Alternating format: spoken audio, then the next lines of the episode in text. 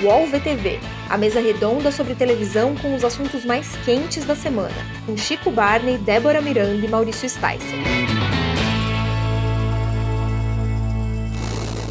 Olá, eu sou Maurício Sticer e está começando o podcast UOL VTV, com as presenças iluminadas, como sempre, de Débora Miranda.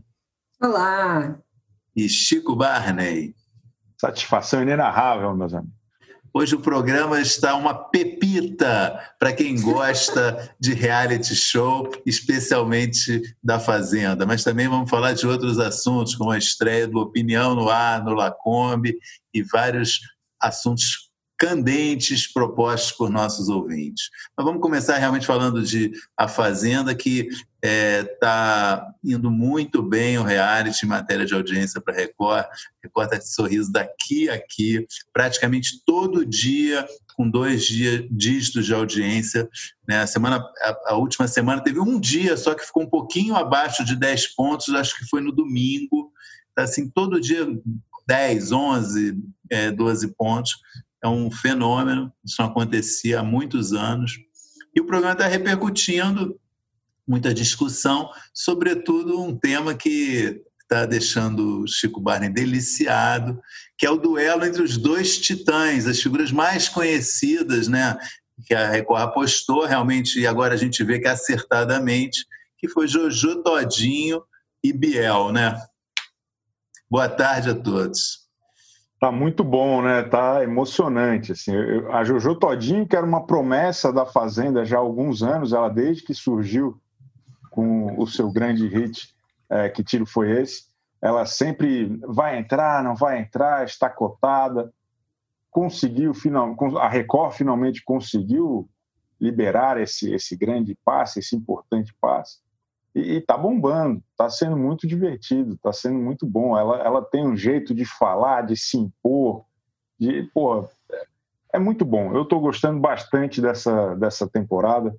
Esse imbróglio, esse debate constante com o Biel, que é um cara completamente equivocado, né? Fica fazendo caras e poucas, se acha o melhor cidadão do mundo. Eu não sei o que, que ele está fazendo na Fazenda porque o cara ele se acha tanto, ele é tão bom, ele é tão acima de qualquer coisa, que eu, que eu fico até impressionado dele ter topado entrar na Fazenda. Tá, tá um, um, um conflito aí muito interessante, eu acho. O, antes, antes de passar para a Débora, só um momento que eu achei sensacional essa semana foi o Biel reclamando da JoJo, falando: ela tem uma música de sucesso, eu tenho seis. Esse para mim foi. Isso aí resume muito bem o estilo do cara, né? Muito bom. É muito E ele num diálogo né? sobre ele mesmo. Ele estava meio que falando sozinho. Na terceira assim, pessoa, né? Vê se o Biel vai se estressar com isso Biel tem seis hits em oito anos. Tá? É pancado. Acho que a, a, é, essa, esses dois lados ali, entre eles, já era bastante previsível, né? Porque, enfim, de, de tudo que a gente sabe a respeito dos dois, eles são extremos, de fato. Mas eu estou um pouco surpresa com ele, assim, ele está mais estrategista do que eu achei que ele seria eu achei que ele talvez pudesse ser um pouco mais estourado, mais é, intolerante, assim, e ele e, e ele está sendo um pouco mais estratégico. Não sei se vocês repararam, eu até assisti várias vezes depois a cena da água em que a, aquela menina jogou água nele. Não guardei o nome de todas as pessoas ainda. Como chama, Chico? Raíssa, a ex-vice Raíssa, exato, exato.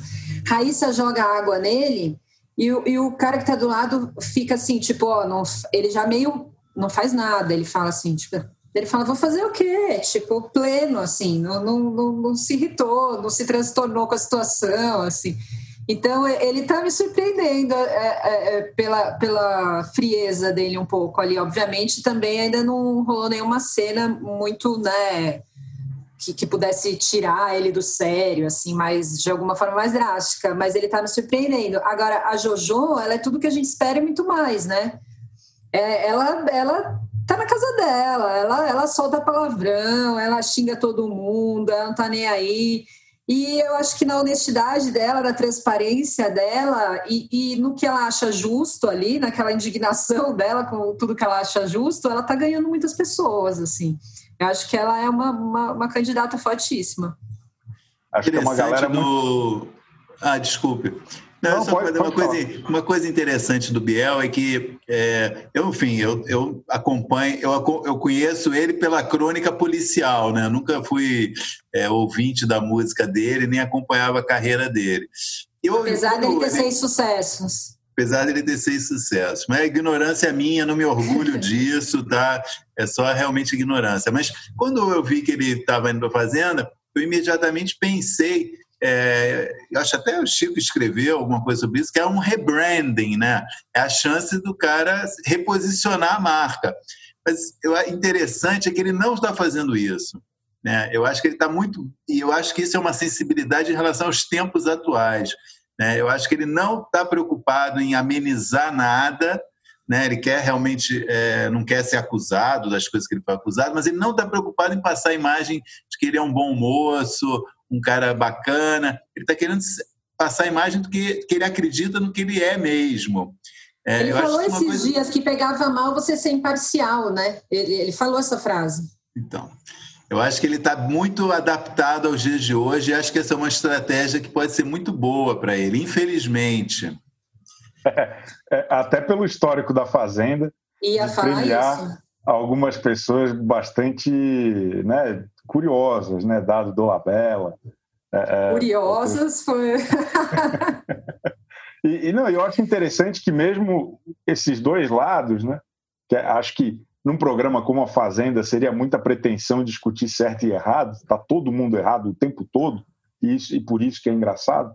É, é, mas eu acho muito interessante que os dois são muito polarizadores, assim, do mesmo jeito que a JoJo tem agradado muita gente, tem uma galera assim odiando ela, achando ela muito mal educada, querendo adotar é. o Biel, tadinho, um mocinho tão bacana. Então, é esse, esses tons de cinza da, da Fazenda, né, desse asilo Arkham que a Record monta todo ano, é um negócio muito interessante. E um negócio que eu estou gostando também é que, na comparação inevitável com o BBB 20, né, que foi aquele estouro, muita gente está comparando esse núcleo Biel, Cartolouco, não sei mais quem, com a turma do Prior no BBB, tem uma diferença fundamental que, assim, os caras do BBB eram muito incompetentes. Eles eram incapazes de articular entre eles, deles mesmos saberem para onde eles iam, como eles iam, eles só se davam mal. Essa turma da Fazenda é esperta, como o Maurício Stasser falou. O Biel ele tem uma visão ali estratégica, ele sabe o que, que ele está se colocando, Cartoloco, os outros caras também. Então, acho que se a gente vai ter uma repetição aí de blocos hegemônicos aí de grandes torcidas, eu acho que pende muito mais a ser a turma do Biel do que ser a turma da Luiz Ambiel e da Jojo Todinho nesse caso, até pelo histórico está fazendo. Uma observação também que você mencionou, um tipo bem peculiar no, nesse jogo, é esse cartochato, né? É o, ele, é o, ele é o Robin do Biel, né? É uma dupla, entrou um Batman e Robin ali, e ele assumiu o papel de Robin e, pô, como o cara é chato, meu. Impressionante. É impressionante, mano. É, é, é, e, e, o que mais me impressiona é a quantidade de fã que esse cara conquistou. Eu, eu sempre achei que ele era meio que um, sei lá, sobrinho de alguém na Globo, que a galera ia deixando ele lá no papel menor e, e deixa, vamos nessa. Mas não. A, a turma, os cartoleiros, a torcida do Prior, todo mundo defendendo ele com unhas e dentes. É, é eu acho isso muito interessante. É, a gente deu uma matéria comparando ele com o Daniel, não sei se vocês viram. Não. O Leandro que fez, o Leandro é editor de Splash também, ele fez essa matéria comparando ele com o Daniel do BBB, porque, enfim, os dois não tomam banho, não tem higiene, são meio perdidos, assim, na vida, então, toma punição. Então, como cartoloco é o novo Daniel? Faz sentido, é, mas eu acho que eu acho que ele é, eu ia dizer que ele é pior, não é, é aí é difícil realmente saber. eu, eu, eu, eu, antes de eu falar, eu já, eu já, eu já me contive. Para algum ser pior, o outro tinha que ser melhor, então não dá para entrar nesse tipo de comparação. Mas tá, tá um elenco muito bom, né? Eu acho que o público está acertando pela primeira vez em muitos anos, porque a primeira eliminação do Fernandinho Beatbox e a segunda do, do Mala, do JP, foi perfeito. Os dois caras estavam sobrando na história mesmo. É, vamos ver como vai ser essa terceira semana, mas todo esse elenco aí tá. Eu estou sentindo todo mundo funcionando ali. Tem alguns que vão estourar mais para frente, tem outros que já estão acontecendo. Luiz, o que, que é Luiz Ambiel? Pessoal? Eu ia falar isso, Luiz, Luiz Ambiel vem comendo pelas beiradas sorrateiramente ali, né? Não, ditando os rumos do Brasil em 2020. É mais um retrocesso desse governo, Luiz Ambiel. Eu estou muito fascinado, assim, eu estou achando divertido. Aí não sei se cabe a gente discutir isso aqui, apesar da edição da Record. Porque é, eu fico muito. Cabe, triste. lógico que cabe, por favor. Eu fico muito triste com o, o, o parece um desdém, assim. Enquanto, porra, a gente, eles botam uns VTs de 15 minutos, juntando 15 histórias diferentes, sabe, sem nenhum direcionamento, com o Marcos Mion entrando super pouco, basicamente para fazer jabá do TikTok. Eu, eu, eu, sinto falta de um, sabe, de uma edição um pouco mais caprichada por parte da Record, porque já é um programa longo, todo dia com mais de uma hora, e além disso, os VTs são muito mal direcionados. Assim, eu acho que o programa ia ganhar uma, uma leveza, uma, uma agilidade com, com ajustes tão, tão, tão finos. Assim, é uma pena. Normalmente esse primeiro VT tem a sensação é, não é, é não, não é o melhor que entra no início, né? É sempre um primeiro VT, acho que meio para é, falar, oh, a gente está começando o programa, você que está chegando, tenta aí, né? Não tem uma, uma coisa de agarrar logo no início, né? é, tem essa sensação mesmo, uma coisa morna, né? E fora um problema que a gente já falou, você ontem falou no Twitter, você na segunda-feira falou no Twitter, eu também já escrevi, esse negócio de prova gravada, né? De prova da, da do poder da o poder da chave que chama? É, acho que é prova de fogo que ele chama. Prova de fogo, exatamente. Pô, a prova gravada, editada, esfria demais o programa, né? É, não, não serve como é, principal atração de um episódio, né? Porque acaba é. ficando um negócio bobo. Todo mundo já sabe o resultado. É, são provas longas, super sofisticadas, que eles têm um. Dá para ver que tem um esforço ali de engenharia muito grande, que às vezes acaba servindo para nada. Assim, acho muito fraco. Não, essa prova dessa semana era mega é, elaborada, muito bem feita, inclusive, meio um basquete em três níveis. Você tinha que jogar, uma, acertar a bola em lugares diferentes, super produção, e talvez por isso não dê para fazer ao vivo, mas precisava achar um meio termo aí, né? Talvez fazer um, provas um pouquinho mais simples, mas que pudesse entrar ao vivo, né? Porque é estranho mesmo a prova muito editada e gravada. Enfim. É, total. O... Só falando do elenco, ainda uma última observação, que eu, quando acho que vocês estavam falando, eu, eu não consegui falar. Tem uma, perso uma personagem que eu, que eu ainda não é, percebo, eu não entendo exatamente ela no jogo. Não sei se isso também é um tipo, que é a Lid, né? Eu, eu, tenho uma sensação que ela ainda não entendeu o que ela está fazendo ali, ela não sabe o que, que é aquilo, né? não, não conhece a Fazenda, acho que não conhece esse tipo de reality posso estar enganado. Se, se ela estiver só fingindo isso, ela é uma gênia, né? Mas ela parece que não sabe o que, ela está fazendo ali. É um, é um, elemento estranho dentro do, do programa, né? Não sei se, o que, que você acha, Chico. Eu também acho. Ela parece que a qualquer momento vai estourar, parece que a qualquer momento vai dar algum problema muito sério. Eu gostei muito da discussão dela com a Mirella. Na minha opinião, valeu ela ter ficado nessa última roça, porque as duas ficaram duas horas discutindo a relação dali de se sentindo invisível pela Mirella, a Mirella meio que nem se importando e tal. Foi, foi um debate muito bom. E o que eu gosto na, na Lid é que ela não tem vergonha de estar deslocada, ela, ela se, se juntou ali com a turma do, do Biel, dos caras ali, e, e eu, estou achando divertida essa, essa inadequação dela. Acho que é um personagem menos óbvio, talvez. É, então, então acho que ajuda a dar um, um molho especial. Talvez ela esteja sendo sábia de primeiro perceber qual é de cada um, né? Eu acho Pode ela de isso. fato na dela, assim, não, não, né? não, não tem muito nada, nenhuma estratégia, nenhum, pelo, pelo que parece, né? Ela é muito neutra ali, tô, tô só observando, converso um pouquinho é, aqui. Né? É estranho mesmo. Né? É.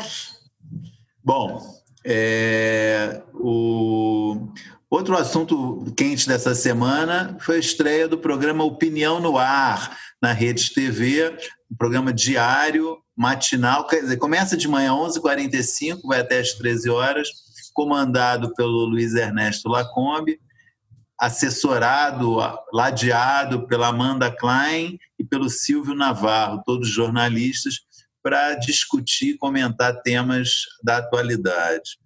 É, eu já escrevi assim sobre a estreia desse programa, eu prefiro deixar que vocês falem um pouquinho também, porque não quero me repetir.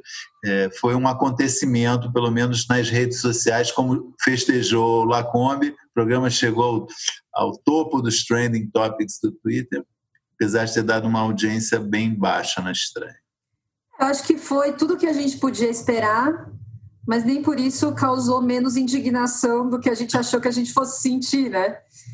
É, enfim, teve, teve para todos os assuntos negacionismo a respeito de Covid, é, homofobia, para falar é, o mínimo, assim, né?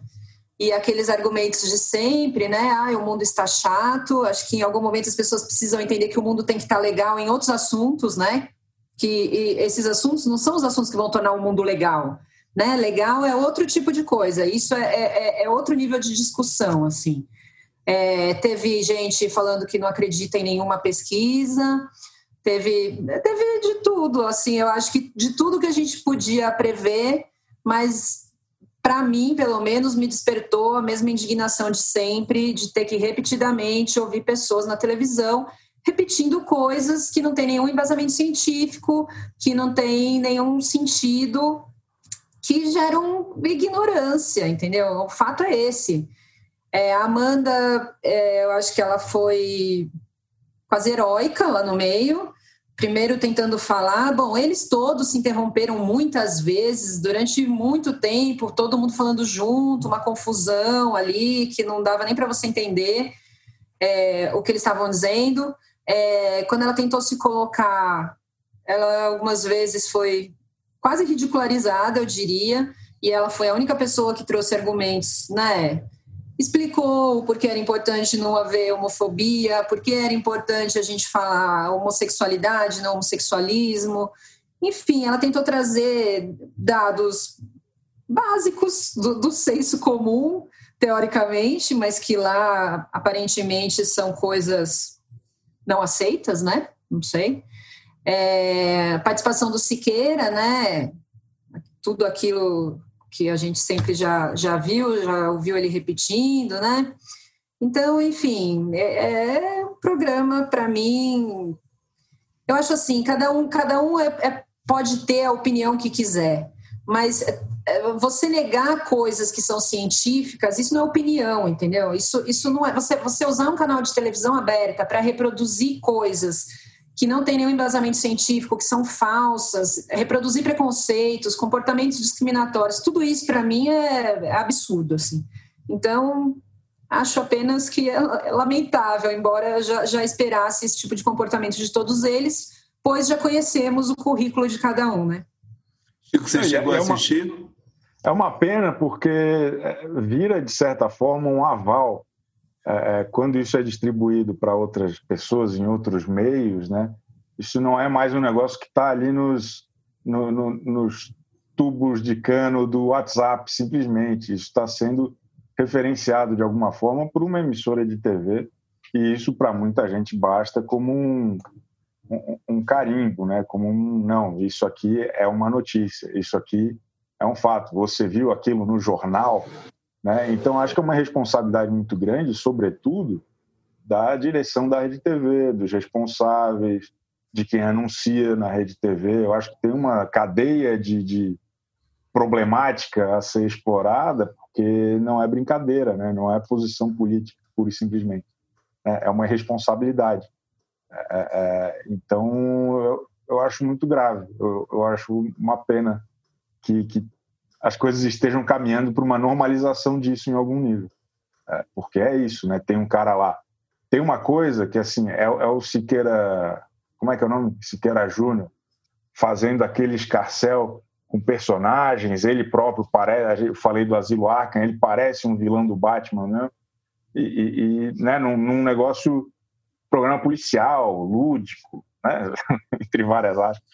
E aí tem lá o Luiz Ernesto Lacombe, ex-Globo, com aquele tom sério, aquele, aquela, aquele terno, né? aquele, aquela pinta de, de galã mexicano, é, falando as coisas mais escabrosas do mundo como se fosse verdade ou como se fosse uma interpretação válida dos fatos, eu acho que é, é, é um nível a mais de todo o, o, o caos que a gente está vivendo e a gente não vai sair mais. A verdade é que é daqui para pior. Eu, eu não tenho nenhuma esperança, porque eu acho que já já vai vai dar certo isso aí em algum nível, sabe? Vai ou vai ter mais ibope, ou vai ter algum tipo de apoio no Twitter, ou o governo vai colocar mais dinheiro na rede TV.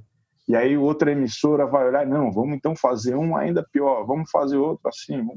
Eu não sei, eu, eu fico um pouco desesperançoso. De qualquer forma, é genial o que o Lacombe fez com a própria carreira. Né? Era um, era um, o cara saiu do, do, da Globo, né? era um comentarista que não, um apresentador de esporte que não se encaixava nesse, nesse padrão cartolouco da Globo. Ele era o cartosério, é, mas enfim. É, é, e aí ele se reinventou, ele virou ali o, o tiozão do Zap na Band, né? começou simples, aí viram que não, não, mas peraí, quando ele falou lá da menina Ágata, não sei o quê, defendeu os policiais, viram, viu que ali era um caminho, investiu nisso e virou um, uma marca, né? a marca da, da, da interpretação alternativa dos fatos. Tem quem gosta. É, e sintomático, de alguma forma, que um dia depois da estreia do Opinião no Ar, a Rede TV tenha é, comunicado ao Boris Casoy que ele está fora da emissora. Né? É, Boris Casoy é, apresentava o principal telejornal da emissora desde 2016. Iniciada a pandemia, ele, ele ele se recolheu ao isolamento, mas continuou participando, fazendo intervenções é, no telejornal diárias, ganhando metade do salário, como vários outros funcionários é, que estavam em quarentena, e foi dispensado. É, só só é, leva a crer que, embora ele, ele seja, enfim, uma figura com conhecidas posições é, de centro, né, uma figura conservadora, que eu acho que não era conservador o suficiente, talvez, nesse momento da Rede TV. Né? Isso ficou uma especulação minha, pensando aqui sobre o que pode ter levado a Rede TV a tomar essa decisão. Né? Agora a gente tem o Lacombe, né? não precisa é, do Boris Casoy. Né? Acho uma, uma coisa lamentável também. É porque o Boris sempre foi um, um jornalista muito sério, assim, né? Muito reconhecido, né, muito experiente, enfim, na televisão. É, acho que a gente precisa ver que caminho eles vão seguir aí com os outros telejornais, mas a tendência, né, o que mostra é que eles estão de fato querendo seguir um, um outro caminho, né, de jornalismo, um outro, um outro, um outro rumo ali que eu acho que não, não vejo nem como é, liberal, progressista, nem conservador, é, é, é outro, é um terceiro ainda para mim, né? Que é, que é essa linha de raciocínio de é, opinião no ar, né? Vamos transformar em opinião assuntos que não, não, não são opinativos, na verdade, né? Tá no ar, então, tá no ar. então, acho que mostra uma, uma tendência de seguir por esse caminho, né? É, não, não, é jornalismo, não, mas... né? É ficção especulativa. é isso. Bom, feito esse comentário geral, de certa forma, baixo astral, né? Eu acho uma boa oportunidade da gente mudar de canal. Antes, queria só convidar o nosso ouvinte a assinar o nosso podcast nas suas plataformas preferidas de, de, de publicação de podcast, onde quer que você nos ouça. E é isso. Vamos mudar de canal?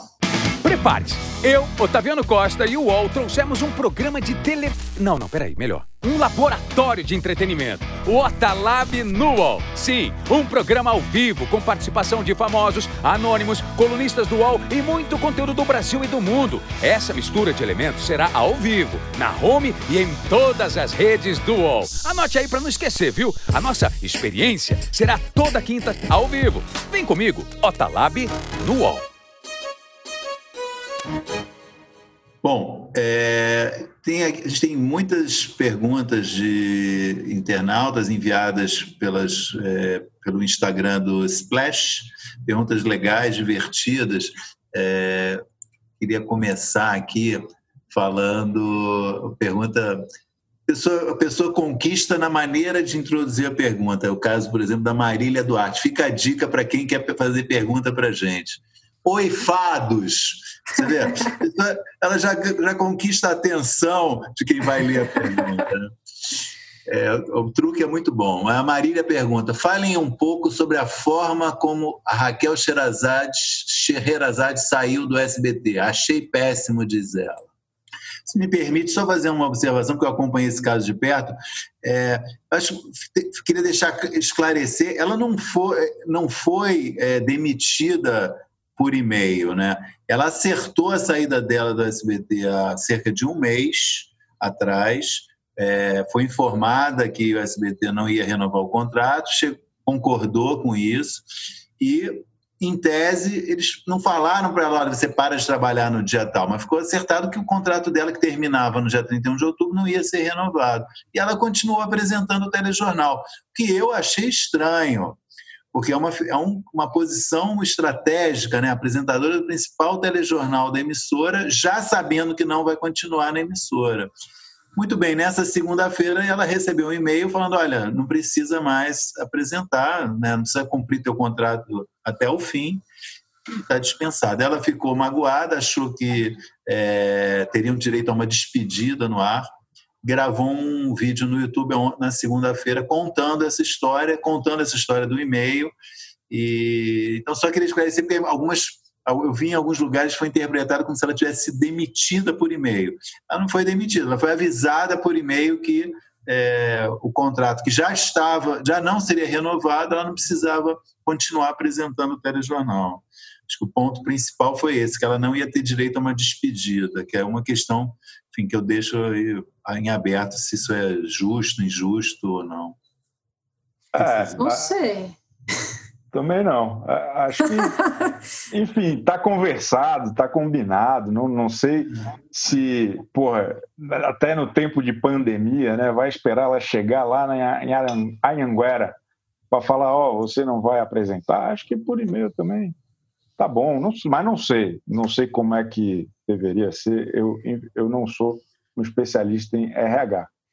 É, eu acho que o desligamento dela vai dali da forma como eles conversaram, né? Com relação a uma despedida no ar, aí eu acho que não, não era um jornal dela, né? Assim, uma coisa. Acho que, sei lá, o público talvez nem esperasse, não é uma coisa tão né? Não é o Faustão se despedindo do Domingão, é, é um telejornal.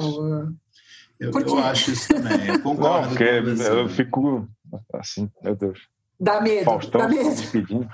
Outra, outra coisa é o fato do por que, que o SBT decidiu não renovar o contrato com ela. Isso acho que é uma outra questão, né? Que a gente pode até tratar. Ela mesmo, né, numa entrevista que ela deu ao Léo Dias, ela atribuiu isso, entre outros motivos, a pressão que o Luciano Hang da Avan fez sobre o SBT, né? Ele é um dos principais anunciantes da emissora e desde o ano passado ele pediu publicamente a demissão dela. E ela acha que isso pode ter influído e se isso realmente ocorreu é lamentável, né? Porque uma emissora de TV ceder a pressão de patrocinador e afastar uma, um funcionário por causa disso é de quinta categoria. Se isso realmente aconteceu, é é de quinta categoria. Eu não tenho informações que comprovem, mas é, é o que ela disse, né? É, mas acho que por um alinhamento político, é, é concordando ou não concordando, sendo uma demanda do, do Luciano Hang ou não sendo, está claro que a, a, a Sherazade estava sobrando ali no SBT. E tanto que o, o, a função dela foi desidratada nos últimos anos. Né? Ela que foi contratada por fazer comentários contundentes e dar opinião, né? era a Boris Casoy do terceiro milênio e tal. É, é, tiraram isso. Ela era famosa pelas opiniões, concordando ou não concordando, ela era famosa por ser uma âncora com opinião. Faz não sei quantos anos que ela virou uma tuiteira, né? É, é, ela por acaso apresenta o jornal do SBT, mas ela virou uma tuiteira, virou uma influencer, uma youtuber. Né? Então acho que para ela, cá entre nós, se ela for para um outro lugar que ela possa voltar a ser a, a Raquel Sherazade, vírgula, a opinativa, acho que é melhor para ela. Eu não sei o quanto que também seria bom continuar no SBT nesses termos. Ela foi contratada pelo Metrópolis, não? Não é isso? Foi. Eu li essa notícia de hoje do Gabriel é. Perlini no Notícias da TV. É. Para fazer um programa nas redes sociais, na, na, nas redes digitais, que eu entendi que deve ser vídeo de internet, né? Imagino que deve ser esse, esse o posicionamento, para daí ela continuar, que era um trabalho que ela já fazia no canal dela do YouTube e que mesmo assim rendia a ela muitos problemas, né? Ela, ela é sempre muito ameaçada pelas opiniões dela. Ela já disse isso diversas vezes. Pergunta aqui do Henrique Dante. É, a gente falou de Fazenda e não esqueceu de mencionar isso. Ele diz que é, uma, é a reclamação de uma amiga dele. O Play Plus é horrível, sem time para os acontecimentos.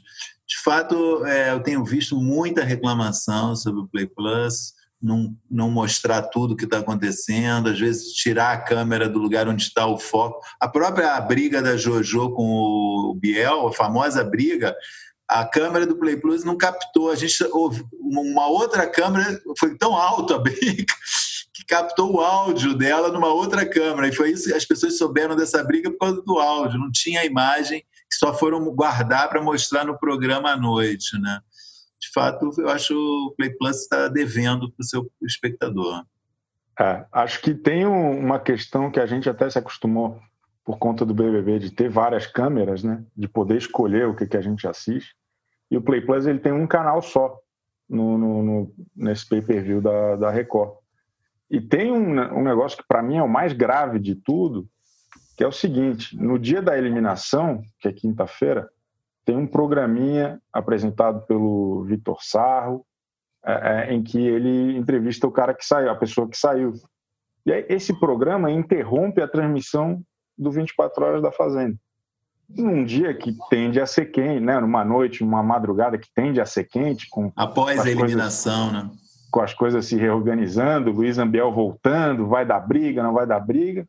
A gente está lá assistindo Feliz da Vida e corta grande Vitor Sarro, ótimas entrevistas, mas, pô, exibe em outro lugar, né? Ó, mais uma sugestão que o nosso podcast dá para melhoria da programação da televisão brasileira. Bem simples essa, né? De graça. O fim do inclusive. confinamento vai estar no ponto. semana a semana evoluindo juntos. Como não poderia deixar de ser, eu preciso fazer uma pergunta do, do nosso ouvinte mais fiel, Bruno Damês. Vascaíno, aprendi isso semana passada, porque meu time enfrentou o Vasco, ele, ele tentou tirar sarro, mas tudo bem, futebol é isso aí. Ele quer saber o seguinte: a audiência baixa de a força de, do querer significa que o brasileiro tem mau gosto? Quer dizer, ele está fazendo uma comparação com o sucesso de Fim de Estampa, né? Claro. E a audiência de Força do Querer não está baixa, mas foi inferior à, de Fina Estampa, está havendo uma queda na audiência. Eu acho que o Chico tem, tem o que dizer sobre isso, né? Vai, Eu acho que é, é uma comparação injusta, pô. Acabou de começar, qualquer novela historicamente tem, começa meio, ainda mais depois de um sucesso arrebatador como Fina Estampa, não tem a menor dúvida que mais algumas semanas vai, vai, vai, vai na lua a audiência de Bibi, Ritinha e Geisa. Mas acho que cabe também a gente, até nessa comparação com Fina Estampa, lembrar que a novela do Pereirão é, é, começou todo mundo em casa, todo mundo com muito medo, né? todo mundo preocupado, respeitando a quarentena. E hoje em dia está todo mundo no Leblon, está todo mundo na praia, no restaurante. Acabou um pouco isso, né? Tem, tem, temos ainda alguns focos de pessoas preocupadas porque estão lendo as notícias, mas a grande maioria, vida que segue. Eu quero só destacar que o Chico falou, falou e não respondeu se o brasileiro tem mau gosto, né? O brasileiro tem péssimo gosto, graças a Deus.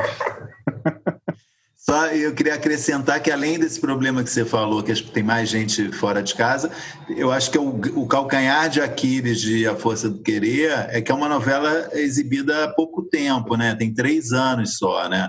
E a Fina Estampa é uma novela de 2011. Acho que isso faz bastante, pode vir a fazer bastante diferença nessa reprise por mais que Geisa e Bibi sejam personagens e, e Ritinha sejam personagens que magnéticas, é, pode ter uma, um certo público que acha, ah, mas eu acabei de ver é. essa história, né? Eu tô até ah. sem vocabulário para interagir com o Maurício hoje, tá, tá difícil. Tá, tá, tá ousado hoje. Boa, boa. É, uma pergunta, eu não entendi da onde, por que, que foi feita essa pergunta, mas eu acho a pergunta interessante. Queria jogar para vocês. Eu não vou, eu não vou. É, é, um, é um tema interessante. O Lucas Soares, ele, ele fala assim: meus podcasters favoritos, mais um que sabe começar bem a pergunta, né? Meus podcasters favoritos. Quem seria o sucessor de William Bonner? É hora de uma bancada feminina? Dani Lima, gente. Óbvio. Ó, Você acha que isso é o lobby da Dani Lima? Essa pergunta é, é, é, é o fã-clube da Dani Lima que mandou? Ah, eu achei que já, já que já, já, que a gente vetou as últimas, agora eles foram num caminho ali alternativo, entendeu? Jogaram esperando a gente abraçar a questão.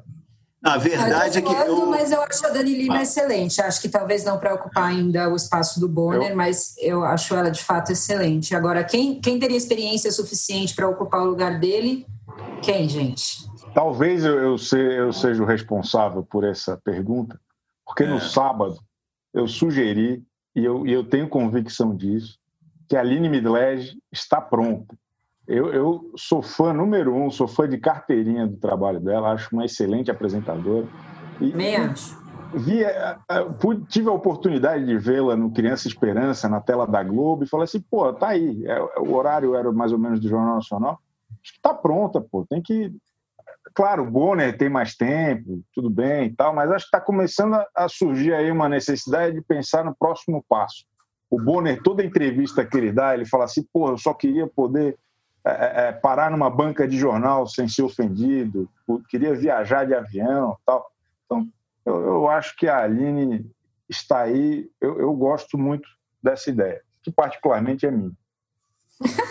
Só dando uma informação adicional para esse debate, eu, eu outro dia eu, eu assisti, acabei escrevendo sobre o documentário sobre o Cid Moreira, que está passando no festival É Tudo Verdade, chama Boa Noite. E aí eu fui fazer um levantamento, o, CID apresentou o Jornal Nacional por 26 anos. Do primeiro dia, setembro de 69, ou agosto de 69, até é, 1996. E o Bonner, que assumiu imediatamente é, em, em, setembro de 96 no, no lugar do, do CID, está há 24 anos já o tempo passa, o tempo voa, mas são 24 anos, meu. É, nesses 24 anos ele já teve vários é, parceiros, né, parceiras, né? Lilian Vitfib, Fátima, Patrícia Poeta. É, e Renata Vasconcelos, acho que E agora Renata, né? É. Então é muito tempo realmente, não é uma pergunta é, sem propósito, né? É um assunto, de fato, é, porque não é um cargo eterno, né? E o CID, é, é, segundo ele diz, eu não, também não tive como comprovar, é recorde mundial. Ele tem 8 mil apresentações do Jornal Nacional. Acho que isso é um recorde mundial, em um mesmo telejornal, um mesmo apresentador. O Bonner está chegando lá, gente. É verdade. Talvez a Loprete seja uma boa aposta também, né? E aí a gente podia pôr a Aline Miller no lugar dela para ir, né, criando um pouco mais de experiência. E a Loprete trazer aquele aquela classe dela e aquele eu sei lá, eu acho ela maravilhosa. do Jornal é Nacional. eu acho que tá tão. O Jornal da Globo está tão bem resolvido. Está redondo. É, e acho que as discussões e o aprofundamento da Renata Lopretti, eu não sei se caberiam entre, entre uma novela ruim das sete e uma mais ou menos das nove. Mas talvez. Quem sabe? Uma última pergunta. Olha, queria mais uma vez dizer que o, o, nível altíssimo das nossas das perguntas, coisas muito boas. São duas perguntas é, sobre a Xuxa. Acho que isso foi motivado por uma nota nessa semana do Fefito, que ele publicou falando de projetos da Xuxa em diferentes mídias. E uma pessoa, eu perdi a primeira, que perguntava se de fato tem chance da Xuxa ir para Globo. E a, que eu já vou achar quem falou. E a pergunta da Amanda Guedes, que é qual, eu acho que é uma pergunta mais interessante para a gente responder. Qual projeto seria interessante para a Xuxa na Globo? Se eu acho quem fez a primeira pergunta. A primeira é do Tiago, que é quais são as verdadeiras chances. Tiago 12, verdadeiras chances da Xuxa voltar para a Globo. Eu, eu acho, assim, é, imaginando projetos para a Globo, acho mais interessante a gente falar eu, eu acho que a Xuxa podia fazer um talk show, assim. Aquele pro, primeiro programa dela na Record, que era um pouco uma, uma um projeto dela ser uma Ellen DeGeneres, né? Deu totalmente errado, uma coisa grandiosa demais e é, eu acho que não tinha elenco também para isso. Mas eu acho que ela num canal é, pago, talvez, é, poderia render um, uma. Eu acho que ela poderia ser uma boa apresentadora de um talk show. Assim, acho que daria boas conversas, as pessoas gostam dela, acho que ela se expressa bem. Essa é a minha sugestão aqui. Acho que ela precisa de uma coisa sem roteiro. É, a Xuxa está na melhor fase da vida dela, eu acho. Exatamente. Assim. Ela, ela tá na internet, ela opina, é, é, ela não tem mais medo de falar sobre nada, ela tá ali meio é, livre de amarras ali, eu, acho que passar isso para a TV é, é, o maior trunfo que algum canal poderia ter, assim, tra trazer essa Xuxa honestona ali, que todo mundo gosta, todo mundo cria aquela identificação quando ela, ela fala dos assuntos, foi lá e falou que a mulher do Leblon tinha que ter tomado não um tapa na cara mais dois, enfim, é, é, essa Xuxa aí para a TV seria incrível, né, seria precioso. Precisa ver que, que, quem bancaria isso, né? Que, eu, que tipo de. Fala, eu tenho um projeto, eu tenho um projeto que fecha perfeitamente com isso. Sem roteiro, sem amarras, fala o que quer. A Xuxa precisa participar do BBB 21 como participante, concorrendo ao prêmio. Acho que é uma evolução natural de pessoas como a Manu Gavassi, Rafa Kalimann, Jojo Todinho, Cartoloco, Xuxa. Estamos chegando lá, acho que esse é o nível de participante que a gente quer, até para conseguir superar a edição passada que foi tão boa. Uma outra alternativa, acho que tem esses formatos da, da Globo que são. É, é, pô, ela tem tudo a ver com o The Voice Kids, por exemplo. Eu acho que ia ser um barato. Se o André Marques tiver algum outro projeto, acho que seria legal. Tem, tem uns formatinhos bons que eu acho que ela mandaria bem. Assim, eu, eu sinto que na Record não funcionou muito, porque é tudo muito quadrado, né? Botar a Xuxa para ler um teleprompter, que é meio parecido com o dos Justos, com não sei quem. Não, mas é ela com a liberdade, com o jeito de trabalhar lá da, da, da galera dos formatos da Globo, acho que é bacana também. Então, deixamos aqui várias sugestões para o mercado, todas gratuitas, mais uma vez. Vocês façam bom uso do que a gente pensa aqui. E estamos chegando aqui na reta final do programa. É, já fico feliz que eu fiz a Débora rir bastante já hoje aqui. Estou satisfeito. Começar com os melhores e piores da semana, começando com os melhores. Débora, qual que é o seu destaque positivo? Gente, eu quero destacar só um negócio que eu anotei no meu celular porque era de madrugada e agora não consigo desbloquear o telefone. Aqui. Eu estava zapeando nas últimas madrugadas e eis que eu encontrei um negócio chamado Sessão Preto e Branco na Rede Brasil.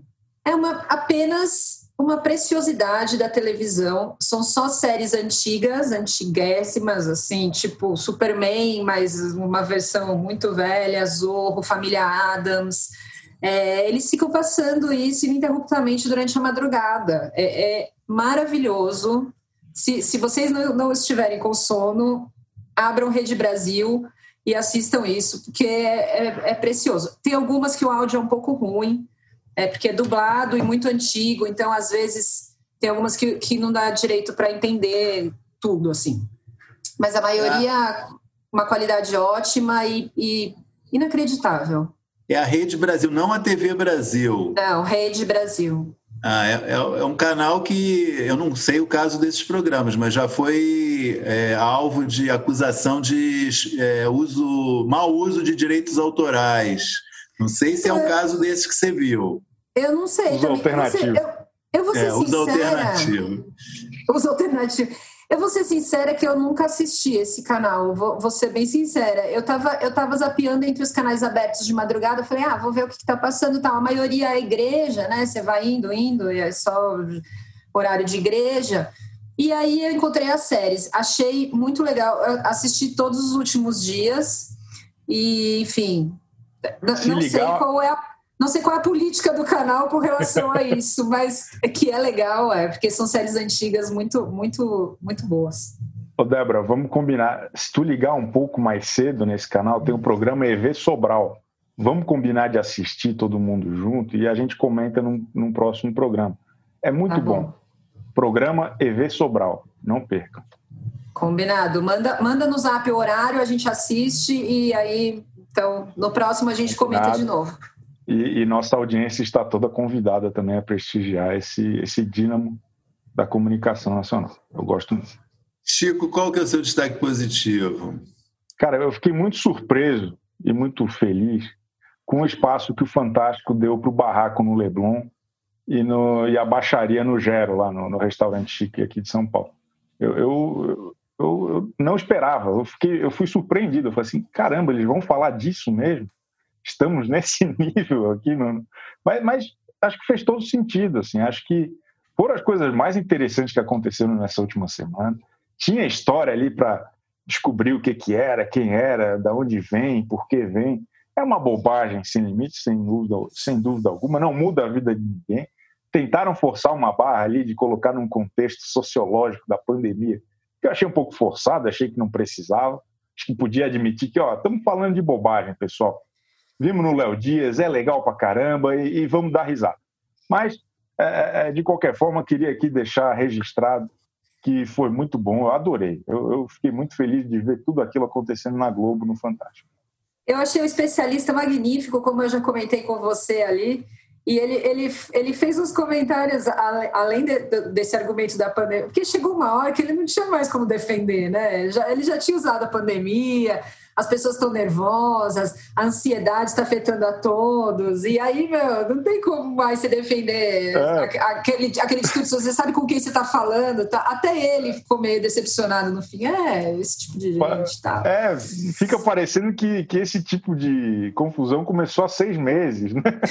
não tinha antes, sempre teve gente bêbada, desagradável, barraco na praia, enfim normal. Mas que bom que. Acho que foi um espaço merecido essa semana para dar uma desanuviada. O, eu queria destacar positivamente a, a, inclusão, ainda que tardia, do Caceta e Planeta no especial no Globo Repórter sobre os melhores, sobre os 70 anos da TV. É, muita gente falou: ah, era um programa em dois episódios, então é natural que ele entrasse no segundo. Não, primeiro episódio tratou de humor, teve um longo bloco de humor e não tinha Caceta e Planeta. Né? É, o Cláudio Manuel e o Hélio de la Penha reclamaram publicamente disso, porque chamou realmente a atenção. E no segundo episódio foi inserido no, na, no finzinho de um trecho sobre, apresenta, sobre apresentadores de TV. Eles não são apresentadores de TV, eles são um programa de humor. Então, claramente, foi uma inserção que ocorreu após a reclamação. Nenhum demérito nisso, é bom reconhecer os erros, né? É, mas não ficar passando pano, né? dizendo, ah, não, já estava previsto. Não, não estava previsto. Claramente, você assiste o programa, você vê que aquilo foi inserido né, de fora, não, não era ali. Teve um programa de humor, não falaram. Aí depois um negócio de apresentadores falaram. Então, tem uma turma que passa um pano, cara, que é um negócio. Pessoas querem defender, não importa o motivo, querem defender. Não dá, né? Tem coisas que não dá para defender. Não dá. Então é isso. Vamos falar de piores da semana. Débora, você começa. Minha opinião é que Opinião no Ar é o pior da semana, por tudo já dito aqui anteriormente. Perfeito. Chico. Queria, gostaria aqui de aproveitar o espaço para reclamar do formato atual do Criança Esperança. Acho que antigamente era um showzão, né? Tinha o doutor Didi Mocó apresentando, conduzindo, trazendo mais. É, ficou um negócio meio. Eu, eu acho meio flat. Assim, é, é, não emociona, não diverte, não engaja. Não por acaso, a minha humilde opinião, perdeu para a Fazenda na segunda-feira, o programa principal, né, especial. Por mais que tenha sido esse ano com uma série de, né, de, de gambiarras ali, de, de outro tipo de proposta que não era doação, né, era uma outra, um outro esquema. Mas já faz alguns anos que esse, que esse formato acho que está meio sem graça. Parece que eles fazem meio obrigado. Eu, eu, sinto que a Globo hoje em dia faz porque está em contrato, sei lá o que, que é. Mas eu acho uma pena, assim, porque eu tenho boas, boas memórias do Criança Esperança, que sempre criava um grande factoide, tinha uma, uma brincadeira, tinha, enfim, saudade do Criança Esperança de outra de outrora. O, mas é a primeira vez que não tem doação, né? O formato já realmente mudou, já tem mudado. É, eu, foi a primeira vez que é, tem doação. Eu falo do formato do programa mesmo, né? Que já faz alguns anos que é. durante, durante, um período tinha aqueles embaixadores, né? Que era o Flávio hum. Canto, Dira, Dira Paz, hum. Não lembro mais quem que iam lá legal. mostrar que o dinheiro dado estava sendo bem investido, né? É, é. Virou um programa que me parece um negócio que na grade normal passaria sábado às seis da manhã, sabe? É, não, é, não é competitivo, não é interessante, não é emocionante. Acho que falta um, um negócio mais entretenimento ali para misturar e para nos envolver, porque acho que precisa, né? É, demanda isso de alguma forma a institu só, só, só, sobrou o lado institucional, né? Não, não tem mais muito, muita diversão, né? É, e aí, o, on, na segunda-feira, o programa Adulto Desesperança ganhou, que era a Fazenda. Entendeu? Eu, eu brinquei com as palavras. Pegou, pegou? Tá. É, eu queria, eu ia fazer um, o meu pior da semana vai ser um tentar fazer uma coisa mais conceitual aqui, que é o seguinte: esse Opinião no Ar, que a Débora elegeu como pior na semana, é, certamente deve estar muito feliz de estar sendo eleito como pior da semana aqui pelo nosso podcast. E está muito feliz de ter ouvido críticas. O programa, eu acho que ele, evidentemente, tem um pouco essa proposta mesmo de chocar, de chamar atenção, de ser compartilhado no, no, no WhatsApp, no Twitter. Então, eu vou me abster de dar um voto de pior da semana. Meu voto de pior da semana vai ser o meu silêncio. É um voto de protesto contra é, isso que aconteceu. Boa, boa. Virando as costas, é isso aí. Exatamente. Se pudesse, eu virava as costas e ia embora. Boa, boa. Mas eu não vou fazer isso, porque antes a gente ainda tem que ouvir as efemé a efeméride da semana. Obrigado, muito obrigado pelo prestígio, por continuarem aqui conosco. Porque aqui não tem só opinião no ar, aqui também tem lembrança, memória no ar. Há exatos 34 anos e 4 meses e um dia, estreava o show da Xuxa na tela da Globo. Comentamos dela aqui recentemente. Eu acho muito impressionante notar a influência que o programa teve, apesar de ter durado só seis temporadas. quando eu, eu, lembro do show da Xuxa, parece que foi um período longuíssimo. Nossa, a minha vida toda, praticamente. Foram seis anos só, até 92 até o finalzinho de 92, e acho que a gente até hoje vive num mundo que é consequência direta do show da Xuxa. Eu acho isso muito impressionante, esse, essa relevância cultural que ele tem, além das paquitas, do dengue, do moderninho, tem foi Mas ela primeira... emendou um programa no outro, né? Foi, ela foi emendando um no outro, né? Mas eram animais muito diferentes, né? O show da Xuxa era aquele que tinha, de fato, as paquitas. A nave. O moderninho lendo a, a, a cartinha. Tinha Caverna do Dragão, He-Man, Tartaruga Ninja. Então é, é um negócio, é um, é um legado que ficou que, assim, a gente vive num mundo imaginado pela Xuxa e por Marlene, Marlene Matos. Isso, e daí, acho que, conectando com o que a gente falou recentemente aqui neste mesmo episódio, ela pode voltar para a Globo a tempo de celebrar os 35 anos, né? um marco aí, uma efeméride deste, desta estreia tão importante. O programa infantil mais influente de todos os tempos. Muito bem. Então é isso. Acho que a gente está encerrando o podcast dessa semana. Obrigado a quem nos ouviu. Obrigado, Débora, Chico e a todos mais. Vamos ficando por aqui. Falou. Tchau. O AlvTV tem apresentação de Chico Barney, Débora Miranda e Maurício Sticer. Edição de áudio de João Pedro Pinheiro e coordenação de Débora Miranda e Juliana Catanês.